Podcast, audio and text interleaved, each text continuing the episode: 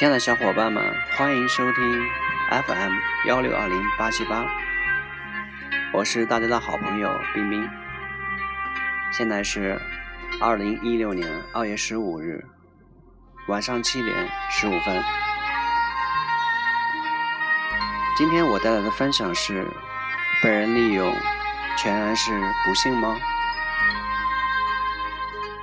一说起被人利用，很多人的第一反应就是：哎，真不幸，白给人占便宜了。如果让人在利用与被利用之间做选择，绝大多数人肯定都倾向于当利用的人。毕竟，谁愿意吃莫名其妙的亏，像个二愣子一样替别人做嫁衣呢？然而，现实却告诉我们，被人利用。非但不是一件不幸的事儿，我们反而要努力创造被人利用的价值。听到这儿，估计许多人又开始犯迷糊了。我们只是一介凡夫俗子，并没有那么大度容人的宽阔胸襟呀。如果我们真的这么想的话，那就大错特错了。因为从某种程度上而言，拒绝被人利用。其实就意味着错失了许多能够帮助我们取得成功的宝贵机会。众所周知，一个人之所以被人利用，完全是因为他还有被利用的价值。聪明人就应该好好抓住被人利用的机会，来打造好自己的人际关系。相信大家都非常熟悉《我不是教你诈》这本书的作者刘墉先生。其实，刘墉先生本人也曾被人利用过，可他并不觉得被人利用就是吃亏，相反，他还觉得被人利用是一种莫大的福气，因为若不是那个利用他的人，他也不会开启自己事业上的春天。大学毕业后，刘墉被一家公司请去负责一个类似联播晚会的节目，他一人身兼数职。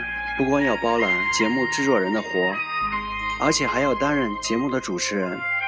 就这样，他每天都要忙得团团转。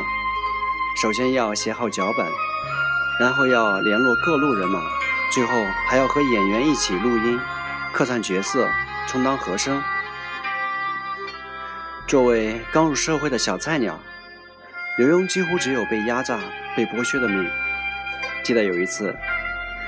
他的上司让他编写剧本，他费尽心思写完了，没想到导播的一句话就否定了他的劳动成果。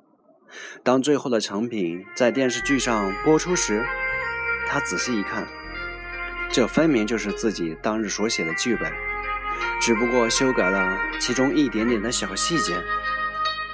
然而，编剧拿走了所有的编剧费不说，就连编剧一栏。都没有加上他的名字。如果换成一般人，估计都会报一句：“我不干了，我再也不要被你们这群人利用了。”可刘墉却没有这么做，他还是尽心尽力地完成了自己的工作。后来，那家公司再次找上了刘墉，邀请他主持节目。这次刘墉没有白费功夫，他终于拿到了薪资。虽然只有一半，多年之后，他仍记得导播和他说的话：“不好意思，制作费不够，我们只能付你一半。”从那以后，那家公司开始频繁地为刘墉介绍各种各样的制作人。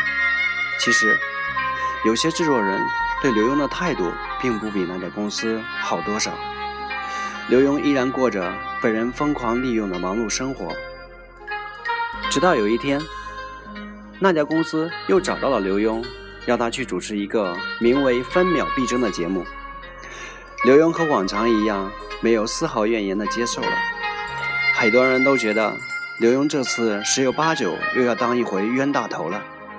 但出人意料的是，《分秒必争》这个节目一经播出之后，竟然备受好评，收视率一路飙升。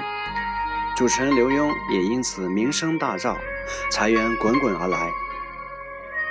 由此可见，被人利用的潜台词就是展现才华。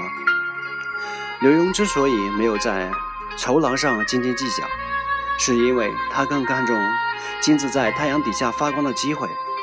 他被人利用的次数越多，他展现自己才华的机会也越多。与其说那家公司从他这里占到了便宜，不如说他从那家公司那儿拿到了一张成功的通行证。说到底，他还是这场战役里最大的赢家。或许这根本不能被称之为一场战役，因为在这其中从来就没有输家，彼此都在互相利用的过程中做到了双赢。利用是人际关系的核心。如果我们想要对别人有所求，首先就得问问自己：我能为别人做些什么？很多时候，贵人并不会凭空降临在我们生活里，因此。我们若想让贵人对自己伸出援手，就必须不断的提升自己被利用的价值，然后再拿自己手头上的价值去换取他人手头上的价值。今天的分享就到这里，谢谢大家。